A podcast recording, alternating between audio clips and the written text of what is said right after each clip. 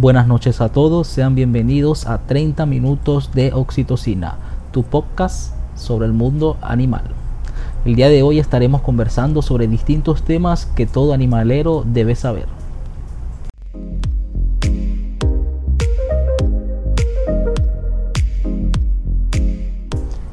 La opinión del día es el coronavirus no afecta a las mascotas. Estaremos también dándole un repaso a las tres noticias del día por Oxitocina Magazine. Y además estaremos conversando con Ana Laura Fernández, la presidenta de MOCA, sobre la tensa relación de las rescatistas con el Departamento de Bienestar Animal de la ciudad de Panamá. Y además conocer sobre las fuertes acusaciones que han hecho pública a través de las redes sociales. En nuestra sección de tics para tu mascota estaremos hablando sobre 5 juegos para divertirte con tu mascota esta cuarentena.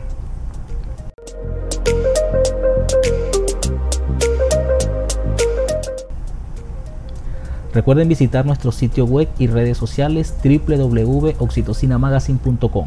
Nos pueden encontrar en Facebook, en Twitter, en Instagram y también en YouTube. La opinión del día es el coronavirus no afecta a las mascotas. Y es importante tomar mucha conciencia sobre esto para que no comience entre los animaleros una histeria colectiva, una preocupación sobre si mi mascota puede infectarme o yo puedo infectar a, a mi mascota. Es importante entender que ya la Organización Mundial de la Salud tomó punto sobre esto y ha dejado claro que las mascotas no son portadoras del coronavirus y tampoco pueden ser infectadas. Quizás la preocupación de algunos eh, radica en que eh, el 28 de el 26 de febrero, perdón, eh, las autoridades de Hong Kong aseguraron que la mascota de una mujer de 60 años que ya estaba infectada había dado positivo para el coronavirus. A la mascota, eh, un perrito de raza pomerania de 17 años, se le hicieron 5 pruebas, además de estar la cuarentena, de, tener que estar en cuarentena. En las 5 pruebas el perrito salía positivo, sin embargo ese positivo era considerado débilmente positivo. Las últimas dos pruebas demostraron que efectivamente el animal no presentaba síntomas. Lo que pudo haber ocurrido es que su dueña con el contacto que tuvo con él pudo haberlo contaminado y eso pudo hacer que la que los resultados dieran débilmente positivo. El perrito fue dado de alta. Lamentablemente murió, aunque no se saben las causas, ya que su dueña no aceptó que se le hiciera autopsia. Es muy probable que no. Y sacando ese caso aislado, la Organización Mundial de la Salud ha decretado que los animales, las mascotas no, no portan el virus. Y esto es muy importante porque aunque no hay noticias confirmadas, sí se sabe de informaciones, de comentarios de que en distintas partes del mundo, sobre todo en Latinoamérica y en Asia, muchas personas están abandonando a sus mascotas. Y es muy importante que como ciudadanos, como amantes de los animales, llevemos el mensaje de que realmente esto no es así. De que las mascotas no, no portan el virus y nuestro objetivo es cuidarla. En esta cuarentena donde tenemos que estar encerrados, donde tenemos que convivir muchísimo en casa, el tener al lado nuestra mascota es un momento de reflexión, de ver lo importante que son para nosotros, pero sobre todo entender que en estos momentos son compañeros fieles y necesitan nuestro apoyo. Peor que el mismo virus es el miedo y la desinformación y por eso es importante tomar acciones para evitar el menor número de abandonos, sobre todo en Panamá. Pausa y ya volvemos.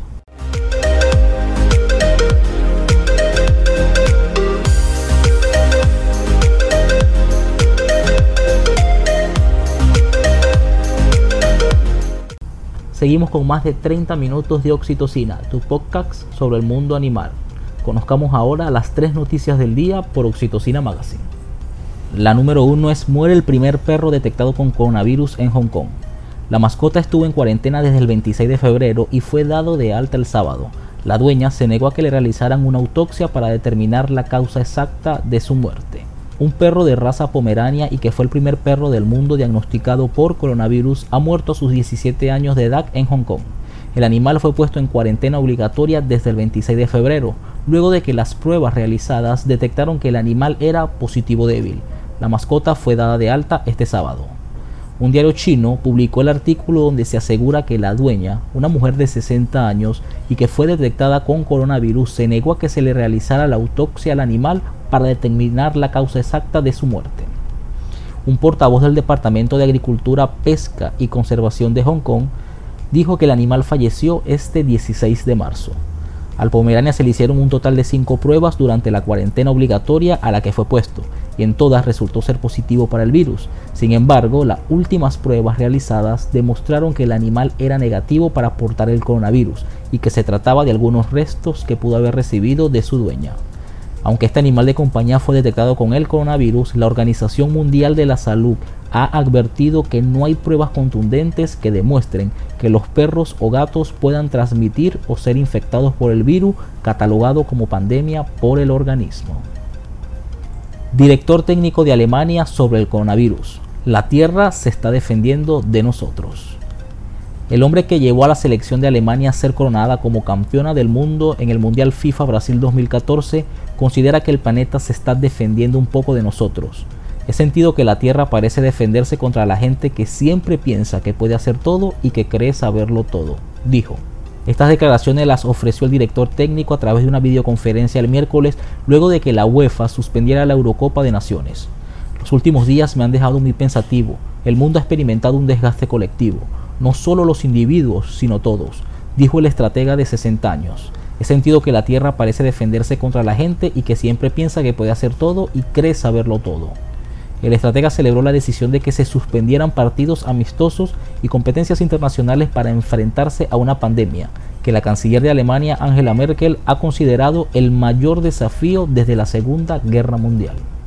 Perrita encuentra hogar luego de pasar siete años en un refugio una línea de ropa dedicada al rescate de los animales, a través de sus redes sociales dio a conocer la historia de Ginger, un cruce de labrador con Charpey que luego de 7 años en un refugio en Estados Unidos, al fin fue adoptada.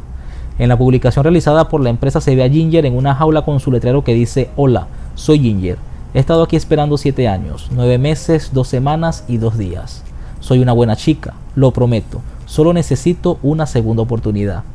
Ginger es una perra entrenada, pero su edad fue uno de los principales inconvenientes para encontrarle un hogar, ya que su temperamento impedía que viviera con otros perros o niños debido a un trauma causado por la violencia que vivió en el pasado. La publicación logró más de 47.000 compartidas y con ellas llegó un corazón noble que adoptó a Ginger para ofrecerle un hogar lleno de amor y alegría.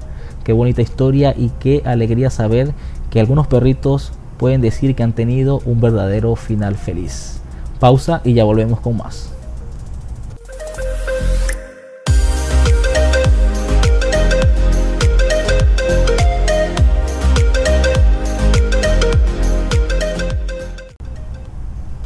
Y seguimos aquí en 30 minutos de oxitocina. Recuerden visitar nuestro sitio web y redes sociales www.oxitocinamagazine.com. Visiten nuestras redes sociales, estamos en Facebook, Instagram, Twitter y YouTube. El día de hoy estaremos conversando con Ana Laura Fernández, la presidenta de MOCA, Movimiento por Conciencia Animal. El día de hoy nos acompaña Ana Laura Fernández, la presidenta de MOCA, Movimiento Conciencia Animal. Ana Laura, bienvenida, ¿cómo estás? ¿Qué tal David? Buenas noches, muchas gracias por esta entrevista. Excelente. Para los que no la conocen, Ana Laura es la presidenta de MOCA, un movimiento que se ha caracterizado por hacer protestas, por hacer movimiento y mucha fuerza en lo que es el tema del, bienestar animal. Los últimos meses para MOCA realmente se podrían catalogar de una manera exitosos porque han hecho presencia y de muy buena manera en el mundo animalero en Panamá.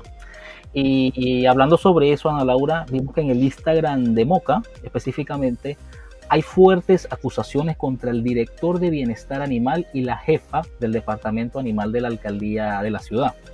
¿Qué tan verídica es la, información que ustedes publicaron? Eh, bueno, con respecto al tema, te voy a comentar lo siguiente. Sí, nosotros hicimos una publicación en la que nos referíamos eh, a más que todo una información de planilla, que es una información pública de la planilla del municipio de Panamá, donde salen los datos obviamente de sus funcionarios públicos y los salarios que devengan los mismos. Nos llama mucho la atención lo siguiente. Eh, hace aproximadamente mes y medio, si no me equivoco, eh, nombraron a una nueva persona en el puesto de la Dirección de Bienestar Animal del municipio de Panamá. En este nuevo puesto se nombró a la señora Seida, si no me equivoco el nombre. Y, correcto. Y aparte de esto, eh, lo que más nos llama la atención es que el, en el mismo puesto, hace unos meses atrás, en ese puesto se devengaba un salario de 1.200 dólares. Eh, al momento que se cambia el personaje que ocupa este puesto, asciende a 4.000 balboas el salario de esta persona. Esto por un lado nos llama la atención, bueno, el aumento que hubo, ok. Por otra parte, lo que más nosotros como gremio protección de los animales aquí en Panamá eh, nos indigna es que hay muchas necesidades en el país, con todo el tema de los animales, para sacar los casos adelante, abandono, maltrato, desinformación por parte de la ciudadanía, también con todo lo que es el tema de la ley, etcétera. Y para nosotros es muy importante que este departamento, al igual que los departamentos que ya existen a nivel nacional, hagan su trabajo. Entonces, eh, nos llama la atención, como te vuelvo y te repito, esta persona está devengando este salario y nosotros no vemos el trabajo el trabajo no se está viendo. Nosotros en la página de Instagram que manejamos, que en este momento contamos con más o menos cuatro mil y pico de seguidores, nos llegan denuncias todos los días de diferentes áreas, Chorrera, Arraijanza, Miguelito, Panamá. Cada vez que nos llegan estas denuncias, antes de publicar le decimos, señores, ustedes deben llamar a este número de teléfono que corresponde a Bienestar Animal de X municipio. Eh, muchas veces nos dicen, bueno, ya llamamos al municipio de Panamá, que es el que le corresponde en este caso, cuando son casos del municipio de Panamá y nos dicen, no, que ya llamamos, nos dieron número de reporte, la denuncia eh, nos atiende, nos hemos quedado esperando, no vienen, pasan 10 días y no vienen. Entonces no vamos a aceptar esto y no es posible. Nosotros como eh, movimiento de conciencia animal cuando hay que felicitar a las personas por su trabajo, lo haremos y también cuando tenemos que exigir que trabajen como funcionarios públicos, lo vamos a hacer porque necesitamos que se, eh, se trabaje por los animales. Ellos no tienen voz. Nosotros somos los únicos que los podemos defender. Las denuncias cada vez aumentan y aumentan más. Entonces tienen que hacer su trabajo. Eh, y esto es con todos, esto no es específicamente con el municipio de Panamá o con, no, esto es con todos los municipios, como te digo, que ya existen. Entonces, en este momento nos encontramos en una crisis que obviamente todos conocemos, que es el coronavirus, una crisis a nivel mundial, pero para mí y para todos los que estamos en este medio, es como si fuéramos eh, parte de, de estas personas, médicos, bomberos, policías, que no podemos dejar a los animales solos, no por el coronavirus, podemos dejar de atender los casos. Estamos hablando de vidas, no son humanas, pero son vidas de animales que sienten. Si la pregunta, Ana Laura, sería, sería si ustedes tienen estadísticas o cálculos de cuántas denuncias no son respondidas o tomadas en cuenta de, de lo que la gente les dice a través de redes sociales. ¿Es alta? ¿Es baja? Disculpa, no te escuché bien. ¿Me puedes repetir la pregunta? Si ustedes mantienen una estadística, un cálculo de aquellas denuncias que no son respondidas por bienestar animal. Bueno, te cuento, eh, nosotros cuando recibimos las denuncias eh, se reciben en la cuenta de Instagram que manejamos. Eh, te puedo decir que diariamente se reciben alrededor de 25 a 30 denuncias de maltrato y de abandono. Wow más o menos. Es lo que se, te puedo decir que se recibe diariamente, diariamente. Y no solamente son denuncias que abarcan el, área de Panamá, son denuncias em, a nivel nacional. O sea, nos escriben personas de Los Santos, de Chiriquí, de todas partes. Eh, también contamos con eh, una red que manejamos todas las fundaciones a nivel nacional donde estamos conectados, Santiago, Chiriquí, Los Santos, Chitré, Colón, y nos damos el apoyo nos damos el apoyo entre varias fundaciones, obviamente, como por ejemplo, yo estoy en Panamá, no puedo ir y, tomar un caso en Santiago ni dar mucho apoyo porque yo estoy en Panamá, pero tenemos esa red en donde todas nos damos el apoyo, estamos bastante unificadas las diferentes fundaciones de las diferentes provincias de Panamá. Entonces, bueno, eh, eso es lo que está sucediendo en cuanto al tema de, en cuanto al tema del municipio de Panamá.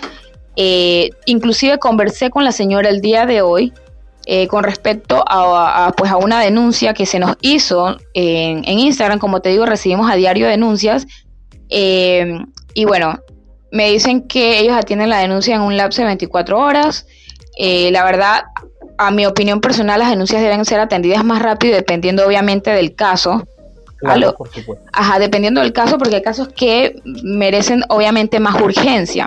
Entonces, bueno, tenemos un caso ahorita mismo muy grave, no hemos publicado nada, estamos esperando a que eh, el municipio de Panamá, pues Bienestar Animal, realice el día de mañana la visita al lugar y entonces a ver entonces a ver cómo se maneja el caso y luego entonces publicaremos lo que está sucediendo porque este sí es un caso un poco un poco grave. Y cuando hablas o te refieres a la señora, hablas de una encargada de bienestar animal de... Ah, sí, correcto. Me refiero a la señora Seida Lee, que es la encargada de bienestar animal. Con ella conversé el día de hoy. Eh, y bueno, este, la verdad al final aquí eh, nosotros estamos por los animales, no estamos por temas políticos eh, ni por atacar a nadie por temas personales, pero sí necesitamos que el trabajo se realice. Este, y pues nada, o sea, vamos a seguir luchando porque las cosas se hagan y tienen que hacerse. Y en cuanto a este tema, ellos son funcionarios públicos y se deben a su cargo y por eso pues tienen que realizar su labor. Correcto. ¿Cómo ha sido la relación de ustedes, las rescatistas, con el Departamento de Bienestar Animal durante todo este periodo? Bueno, como te menciono, esta señora que está ahorita mismo en el puesto eh, relativamente puede tener alrededor de mes y medio, si no me equivoco, te vuelvo y te repito, pero eh, por parte de Moca eh, no ha habido acercamiento, no sé, no te puedo hablar por parte de otras fundaciones, no sé si lo ha habido, con algunas con las que he conversado me han dicho que no, así que hasta el momento no hemos tenido ningún tipo de acercamiento. Inclusive las dos fundaciones, SPEI y eh, la fundación Fundacis, eh, pues están esperando obviamente que se realice un convenio para el tema de las esterilizaciones, que son las jornadas que ya se realizaban desde el periodo anterior y que son muy necesarias porque son jornadas para la prevención de, eh, obviamente, que hayan animales abandonados en las calles, maltratados y todo lo demás. Nosotros, este tema es muy importante. Hay que comenzar con la prevención. Si hay prevención, si hay esterilización a nivel nacional y masiva, obviamente los números y los índices de maltrato y abandono van a bajar mucho. Por supuesto. Y esas esterilizaciones o esas, esas campañas de esterilizaciones masivas eh, han seguido bajo esta nueva directiva o han parado?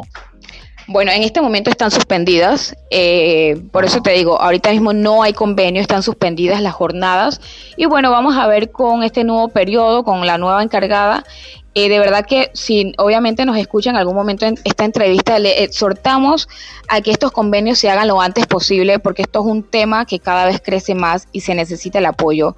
Eh, por parte de todos los municipios, no solamente municipio de Panamá, sino municipios de San Miguelito, de todos los municipios que se hagan las jornadas de esterilizaciones son demasiado importantes. Hay algo que debo reconocer que sí me sorprendió y es el tema de que existen dos veterinarios en planilla. Ellos también han tenido contacto con ustedes o quizás sabría eh, cuál es el Bueno, en cuanto a eso, yo también eh, quedé sorprendida porque la verdad no sabía, pero otra persona me aclaró que estas dos veterinarios que se encuentran en planilla pertenecen eh, o dan servicios, tengo entendido, al Parque Summit. Son veterinarios de vida silvestre. Es, lo, es, es la otra información que me llegó. Entonces, bueno, o sea, nosotros necesitamos que el, que el, trabajo se realice. Otra de las conversaciones que tuve con la señora Seida, y pues obviamente ella me mostró su molestia es que eh, me, dice que por qué teníamos que publicar el tema familiar, de que ella es hija del señor eh, Titolito, lo demás. Eh, como le mencioné a ella, y es de conocimiento de todos. O sea, nosotros no vamos a retirar los, las publicaciones que hemos hecho, nosotros no hemos hecho ningún tipo de calumnia y nosotros necesitamos que las personas sepan la realidad que se vive y sepan las cosas cómo se están manejando. El señor Tito Lee es el, el presidente del Consejo Municipal del el municipio de Panamá y actualmente representante de Pueblo Nuevo. La señora Seidali es hija de este señor y por ende para nosotros obviamente eh, o sea, a nosotros esto nos parece un nepotismo que la señora esté actualmente en un puesto eh, como este, obviamente siendo el papá el presidente del Consejo Municipal. Pero si la señora realiza su trabajo como debe ser, para lo que se puso allí, eh, no tenemos ningún problema. El tema aquí con nosotros es que se realice la labor por la cual se le asignó ese puesto. Eh, se necesita que las personas que estén en ese puesto sean preparadas, tengan totalmente empatía y sensibilización con el tema de los animales. Nosotros somos 24/7. Las fundaciones, los rescatistas somos 24/7 y necesitamos que los departamentos de bienestar animal y las personas que estén en esos puestos sean igual y sean totalmente sensibles con esta causa. Hay hay urgencias que se dan 24/7, a cualquier hora nos llaman por perros atropellados, perros envenenados, perros abandonados y nosotros vamos y atendemos la labor sin un salario, lo hacemos. Y antes de, culminar un poquito el tema, sí te quiero recalcar y quiero agradecer el apoyo tan grande que hemos tenido de unos meses para acá por parte de lo que es la Policía Ambiental, eh, la cual está a cargo del comisionado Felipe Cruz, con el subcomisionado de Estil, el mayor Cleofe y todas las unidades que están allí están haciendo una labor magnífica. Eh, ellos no tienen presupuesto y con las uñas están trabajando para hacer la labor. Ellos tampoco son rescatistas y nos están apoyando con rescates. Realmente, como te digo, esta no en sí no es su labor, pero, pero ellos nos están dando todo el apoyo. Cuando se necesita transporte, nosotros llamamos, ellos van y lo hacen se reportan casos de, maltrato animal, ellos van y apoyan. Entonces nosotros por parte de la Policía Ambiental, de verdad que estamos muy agradecidos, mi persona como presidenta del Movimiento Conciencia Animal, y creo que puedo hablar en nombre de muchas fundaciones en Panamá, Chorrera y de todo el país que estamos agradecidos por la labor que ellos están haciendo y todo el apoyo que nos están brindando a, a nosotras las fundaciones. Qué bueno, qué bueno saber eso, aunque en parte como tú dices, no es su trabajo el estar rescatando, el que estén trabajando con las uñas, realmente es muy admirable. Y qué triste que se presten situaciones donde algunos que sí necesitan y que sí están trabajando, tengan que estar trabajando eh, bajo mucho sacrificio. Así mismo es. Tocando ese tema, eh, sabiendo todos que la labor que realizan ustedes es muy, muy admirable. Me gustaría que le pudieras explicar a los oyentes cómo es el día a día de las fundaciones y grupos recatistas en Panamá. Ok, eh, bueno, te voy a hablar un poco eh, acá personalmente lo que sería MOCA y creo que también te puedo dar un poco de información eh, de lo que cómo trabajan las otras fundaciones. en lo personal, como te menciono, nosotros a diario recibimos casos, casos de perros perdidos, casos de perros maltratados, de maltratos, casos de perros abandonados, eh, inclusive personas que nos reportan casos de perros que están en la calle y están padeciendo algún tipo eh, de enfermedad o maltrato o algo. Eh, hace poco tomamos dos casos, uno que es uno de los que más nos ha estremecido y más fuerte que hemos tenido, que se llama Ángel, lo bautizamos como Ángel, fue un, un perro que rescatamos del área de Burunga. El caso nos lo reportaron al direct del Instagram de Moca y sin dudarlo decidimos eh, apoyar el caso. Eh, al final, como le decimos a todas las personas, mira, estamos llenos de casos, este, las deudas las tenemos altísimas, pero cuando se nos presentan este tipo de casos no podemos mirar hacia un lado y decimos, ¿sabes qué? Dios proveerá, vamos, vamos con todo. Entonces, bueno, se rescató, claro que sí, con el apoyo de la Policía Ambiental, como te menciono, eh, como lo, hemos hecho en los otros casos. el, el perro lo llevamos a la veterinaria, eh, el primer cuadro fue erliquia, anemia, hemoglobina en cuatro, las plaquetas bajísimas, sarna sarcóptica, o sea, un cuadro muy grave. El mismo día de urgencia se tuvieron que pedir dos pintas de sangre. Y bueno, para hacerte un resumen, eh, ya él está fuera de la veterinaria, no es que se dio de alta, pero decidimos tenerlo más de cerca bajo el cuidado de nosotros eh, para que su, su cuidado pues avance mucho más rápido te cuento que a ocho días ya de estar con nosotros, eh, el tema de Susarna ha mejorado muchísimo. Eh, hemos recibido muchas donaciones por parte de personas para pagar la cuenta de él en la veterinaria, aunque tenemos un saldo, pero ese es el día a día que vivimos nosotros. Rescatamos animales y cuando no podemos rescatarlos publicamos para ver si hay personas que se conduelen y apoyan de alguna manera con el caso, pero es el día a día, no tenemos salario y aún así tomamos los casos que nos salen miles de dólares los casos y vamos para adelante, a punta de donaciones, a punta de apoyo de personas que nos siguen y que son muy empáticas con la causa, sacamos los casos. O sea, tenemos ahorita mismo entre el mes de, te puedo decir, entre el mes de febrero y marzo hemos sacado unos 6, 7 casos que el total de las deudas están ascendiendo a más de 3 mil dólares.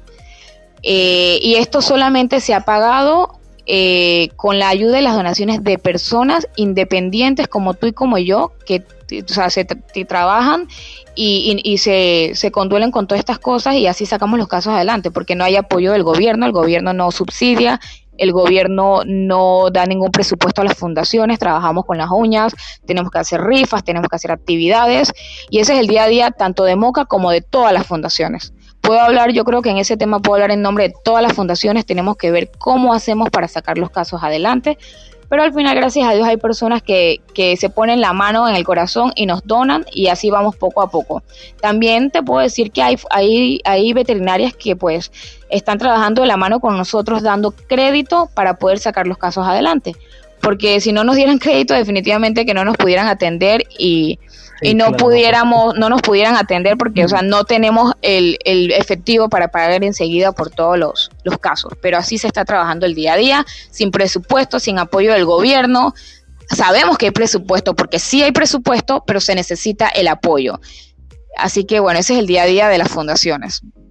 Claro, y que el presupuesto llegue a donde tiene que llegar. Así es, que el presupuesto llegue a donde tiene que llegar. Aparte de todo el tema de los rescates que podemos realizar en cuanto a Moca específicamente, no solamente realizamos rescate, eh, realizamos actividades. Nosotros tenemos un día que se llama Día de Perros, eh, en donde vamos y bañamos a perros de la calle, se esterilizan, ya lo hemos hecho tres veces y la última que hicimos, eh, pues solamente fue un baño de perros, fuimos a la, a la sede de la Policía Ambiental que queda en Gamboa y fuimos con todo el equipo de Moca, bañamos a los perritos rescatados que ellos tienen allí que a pesar que no tienen refugio, pues los tienen porque no les queda de otra, no los pueden dejar en la calle. Fuimos, los bañamos, le llevamos donaciones de comida y es un día muy gratificante en lo que también personas, aunque no sean miembros de MOCA, pueden unirse, ser voluntarios y, y regalarle un día bonito a estos animalitos.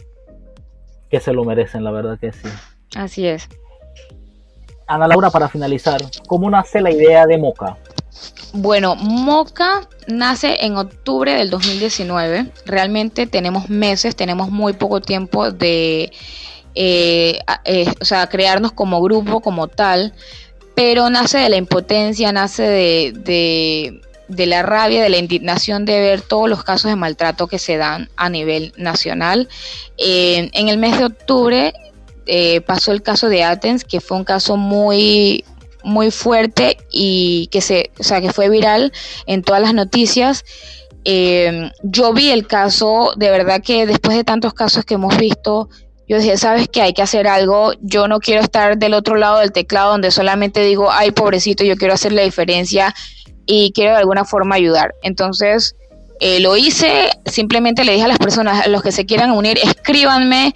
Eh, de la nada nació, se hizo un grupo donde comenzamos alrededor de 12 personas, fue creciendo, fue creciendo, se creó el nombre de MOCA, Movimiento Conciencia Animal, hicimos logo, nos comenzamos a unificar, comenzamos a poner objetivos, proyectos y planes eh, a corto y largo plazo y así vamos haciendo MOCA, cada día somos más, actualmente somos 35 personas que conformamos el Movimiento Conciencia Animal eh, y pues nada, así nace Moca por el tema de, que no podemos eh, quedarnos de brazos cruzados y esperar que otros hagan el trabajo y nosotros también podemos hacer el trabajo. Ana Laura Fernández, presidenta de Moca, muchísimas gracias por aceptar esta invitación. Gracias, David. Buenas noches. Pausa y volvemos.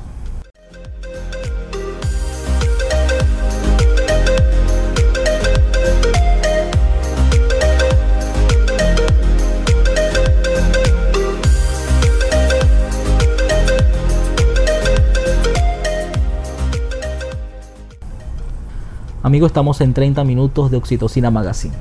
Mucha gente nos ha preguntado por redes sociales y por el sitio web sobre consejos, cosas que hacer con su mascota durante esta cuarentena. Una cuarentena que no solamente se está viviendo en Panamá, sino que se está viviendo en gran parte del mundo. Y por supuesto Latinoamérica no es la, no es la excepción del tema. Y sobre eso queremos hablar y te presentamos los juegos para que puedas jugar con tu mascota durante esta cuarentena que estés en tu casa. Un momento que para ellos realmente es unas vacaciones adelantadas. Estar contigo para ellos significa mucha felicidad.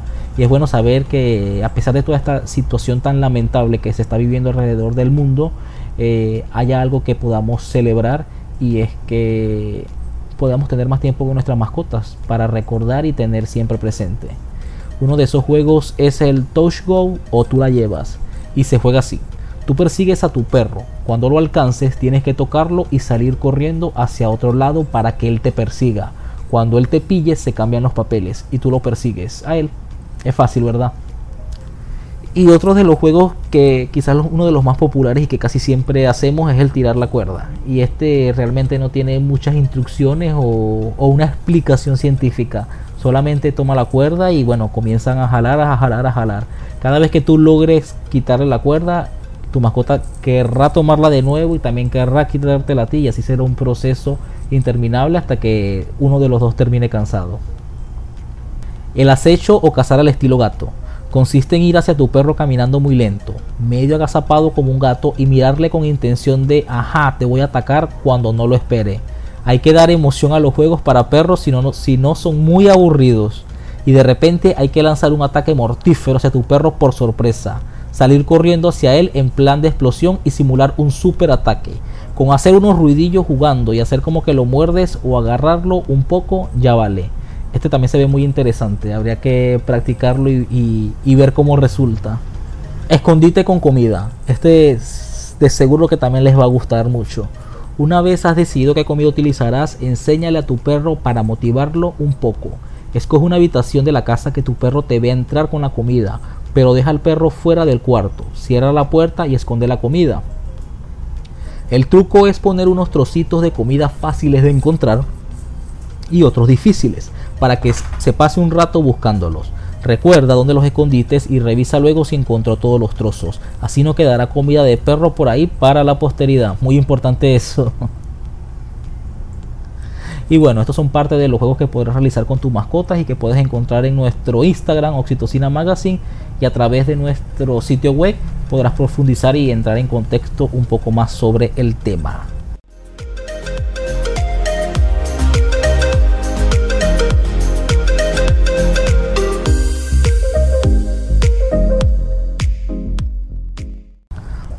Y bueno amigos, así terminamos por el día de hoy con este podcast sobre el mundo animal. Para finalizar los invitamos a que visiten nuestro sitio web y redes sociales donde a diario compartimos información de interés sobre la mascota. Cualquier duda, consulta, denuncia o cualquier tema que quieren que toquemos aquí en el podcast pueden escribirnos a través del Instagram privado o a través de nuestro teléfono que se encuentra en nuestras redes sociales. Ya para finalizar, los invito a que puedan escuchar esta canción, una canción sobre mascotas y debo decir que es una canción muy interesante. Es del grupo español Bombay. La canción se llama Solo si es contigo y además esta canción fue el tema oficial del el partido PACMA. Para los que no lo saben, el partido PACMA de España es el partido animalista contra el maltrato animal y para los que quieran ver el video pueden verlo a través de YouTube o visitar nuestro canal donde hicimos un conteo sobre las 15 mejores canciones dedicadas a las mascotas. Bueno, esto es todo por ahora Oxilover. Hasta la próxima. Los dejo con Contigo de Bombay. Tú me haces diferente simplemente con el solo hecho de existir. Cambiaría lo que fuera si hace falta solamente por verte feliz. Tanto tiempo esperando una promesa, una caricia, una señal. Formas parte de este sueño y yo contigo llegaría hasta el final. Te juro que nada puede ir mejor, solo si es contigo.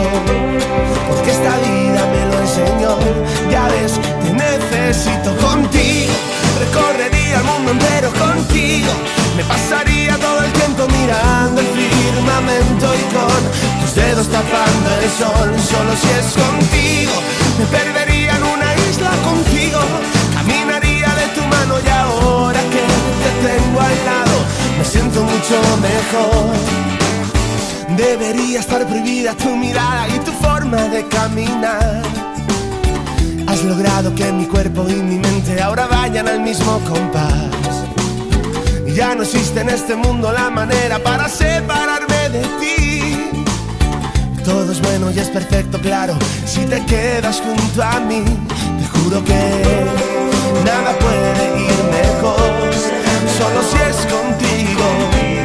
Porque esta vida me lo enseñó, ya ves, te necesito contigo. Recorrería el mundo entero contigo, me pasaría todo el tiempo mirando el firmamento y con tus dedos tapando el sol, solo si es contigo. Me perdería en una isla contigo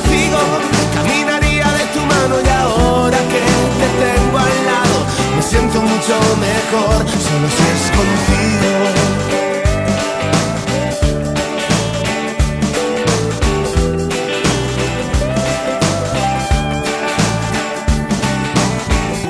Y ahora estoy debiéndote la vida, pasando desapercibida mi manera de sufrir, porque contigo soy feliz.